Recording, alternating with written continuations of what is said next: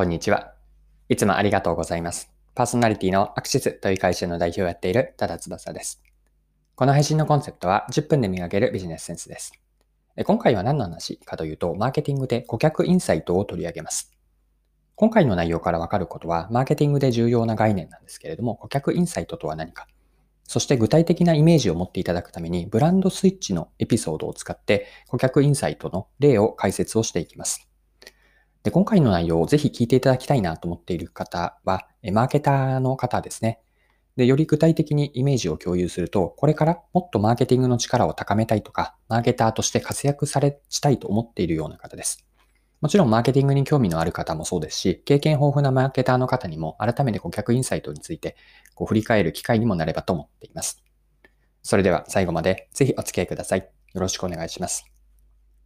はい。今日のキーワードは顧客インサイトなんです。ま、これはマーケティングですごく私は重要視している言葉、えっと、ワードになります。では、顧客インサイトとは何かなんですけれども、一言で言うと、顧客を動かす隠れた気持ちです。で、隠れているというのがポイントになるんですけれども、普段はお客さん自身、本人自身も自覚していない無意識化にあるんですが、そうだと何かしらのきっかけで気づけば、買うなどの行動にある、行動につながる奥にある気持ちなんです。よく心のツボとか心のホットボタンなんていう言い方もされます。で、インサイトとはニーズにはまだなっていないものなんですね。まあ、気づけばありありとこうニーズになっていくんですけれども、インサイトの段階ではまだ顕在化されていなくて、あくまで無意識化にある奥にある気持ちなんです。で、マーケティングで重要なと言ったのはなぜかなんですけれども、マーケティングではすでに顕在化している、明確になっているニーズに応えるだけではなくて、もちろんそれも重要なんですけれども、それだけでは足りなくて、お客さん自身も気づいていない顧客インサイトに働きかける。まあ、心の金銭に触れるという言い方もするんですけれども、どれだけお客さん自身も気づいていないような奥にある不満とか欲求に応えていくこと、これがマーケターとして問われるマーケティングで大切なことなんです。はい。ここまで顧客インサイトについてだったんですが、もう少しイメージを、具体的な例を交えながら見ていくと顧客インサイトの理解が深まると思ったので、ここからは私自身の例になるんですが、あるブランドスイッチの話から顧客インサイトについてご説明をしていきます。はい。で、あるブランドスイッチという話をしたんですが、これはあの私が普段食べている完全栄養食があるんですね。で完全栄養食を定期的にネットで注文しているんですが、その時にこうブランドスイッチ、つまり、ある、それまで使っていた、今ブランド A と言いますが、ブランド A からブランド B に変わったんですね。で、どういう状況だったかというと、順番に、あの、時間の流れに沿ってご説明しますね。で、ある時に、えっと、そろそろ家にあったブランド A の完全食がなくなりそうだったので、まあ、ネットで完全食ブランド名という検索をしたんです。で、その時に検索結果に別のブランド B の完全食の、えっと、商品が写真付きで検索結果ページに表示されたんですね。で、なんとなくそこで興味を持って、えっと、その商品一覧、プロダクト一覧を見ていくと、その中の一つに、高タンパク質で低炭水化物の、えっと、えっと、商品があったんですね。で、味もフレーバーも2種類あって、バニラとチョコレートがありました。で、最初それを商品、ブランド B を見るまでは、全く買うつもりもなかったんですけれども、えっと、今までと同じものを買うつもりだったんですが、なんとなく一度新しいものを試してみたいなと思って、えっと、買ってみたんですね。まあ、つまりここで私にとってのブランドスイッチが起きたわけなんです。で、ここから顧客インサイトに話を戻してつなげていくんですけれども、自分の気持ち、なぜ自分がブランドスイッチをしたかというのを掘り下げていくと、そこに奥にある、えっと、掘り下げるまでには気づかなかった気持ちというのがあって、それが確実に行動につながった、新しいブランド P を買ったという行動につながったんです。で、改めてじゃあ何かというのを掘り下げてみると、どういう不満があったかなんですよね。でそれを言葉にしてみると、今まで食べていた方ですね。完全食というのは、えっと、直近になって味が少し新しくリニューアルされたんですね。で自分にとって、私自身にとっては以前の味の方が好みだったんです。まあ、とはいえ、新しくなった味に対して全く嫌いというレベルではなくて、あくまでまちょっと前の方が良かったなと、なんとなくモヤモヤっとしていたのが、そういえばあったなということに気づきました。また、高タンパク質の低炭水化物の方に惹かれたとあったんですが、実は元々のブランド A の方にも高タンパク質のものってあったんですね。ただし、えっと、容量に実は不満があったなということに気づいて、いつも買っていたのは1袋 1kg の商品だったんですが、それが高タンパク質の方にはなかったんですね。だから買いづらかったわけです。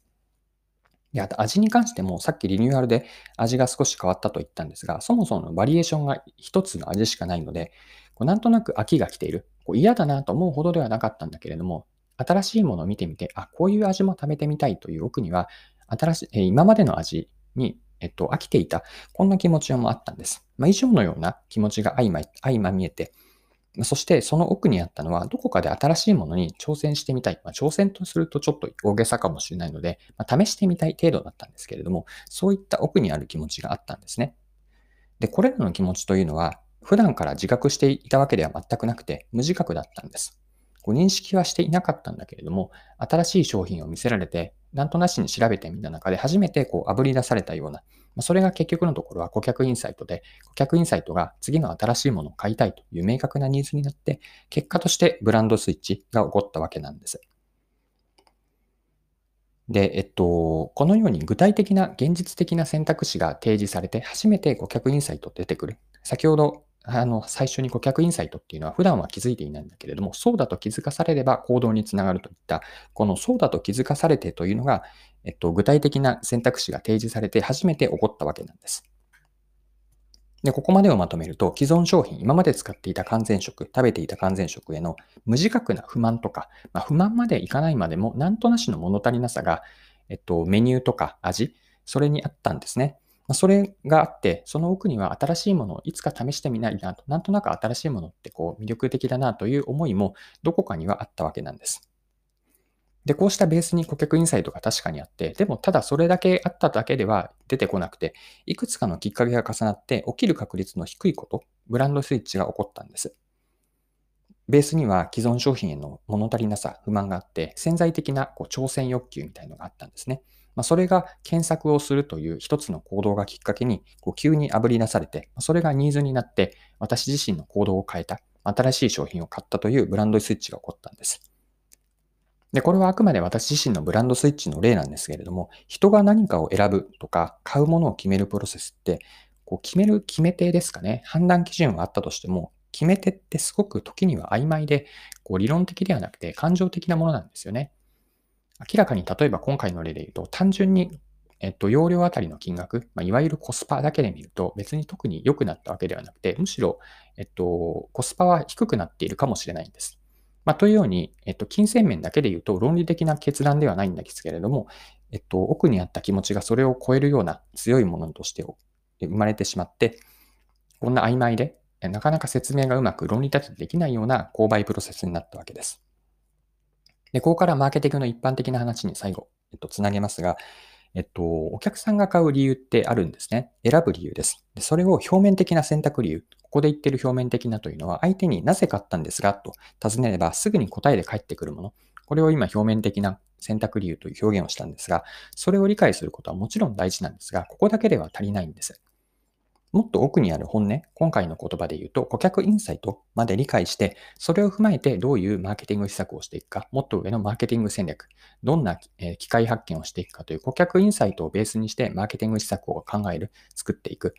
展開していくといいのかなというのが今回残したいことで、まあ、それがマーケティングで私が大事だと思っているニーズだけでは足りなくて、もっと奥にある人を動かす隠れた気持ち、お客さんを動かす隠れた本音である顧客インサイトを理解して大切にしていこうという内容です。